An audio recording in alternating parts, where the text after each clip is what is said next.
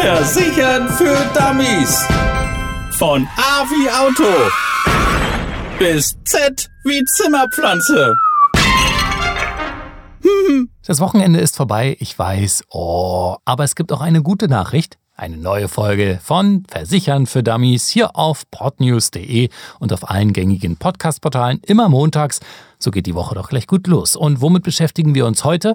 Heute geht es um den Herbst und die Sturmzeit. Was das für unsere Häuser bedeutet, darüber sprechen wir mit Oliver Hauner vom Gesamtverband der deutschen Versicherungswirtschaft, kurz GDV. Hallo. Hallo.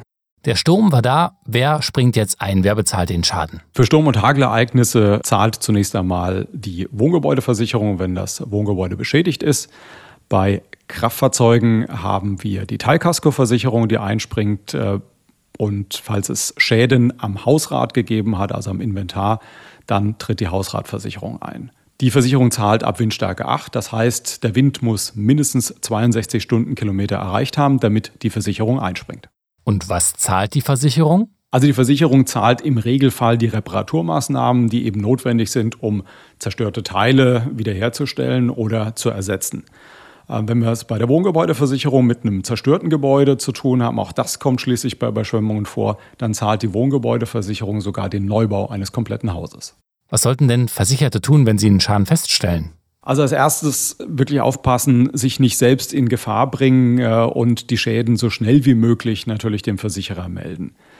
Dann schauen, dass der Schaden nicht größer wird. Gerade wenn es Sturmschäden gibt, wenn es Hagelschäden gibt, Überschwemmungsschäden gibt, gibt es häufig Öffnungen am Gebäude, die man abdichten kann, damit nicht noch mehr Wasser eindringt und damit der Schaden auch gering gehalten wird.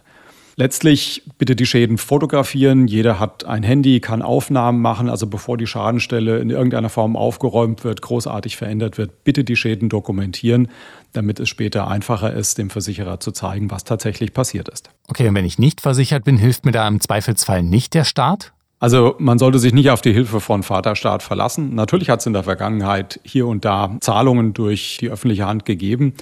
Allerdings haben die Ministerpräsidenten ganz klargestellt, dass sie keine Ersatzversicherer sind. Das heißt, die Pflicht, sich selbst zu versichern, selbst vorzusorgen, geht absolut vor. Ähm, vom Staat kann man höchstens noch ein kleines Handgeld erwarten, um die ersten ein, zwei Tage zu überbrücken. Aber ansonsten, wer nicht versichert ist, bleibt auf dem Schaden sitzen. Oliver Hauner vom Gesamtverband der deutschen Versicherungswirtschaft, vielen Dank. Gern geschehen.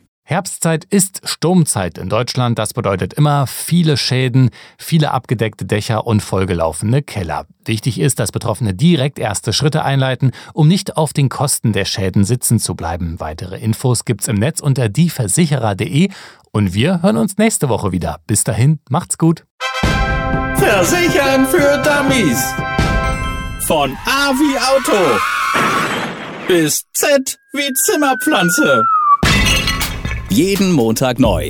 Alle Folgen und weitere Podcasts bei Podnews und allen wichtigen Podcast-Portalen.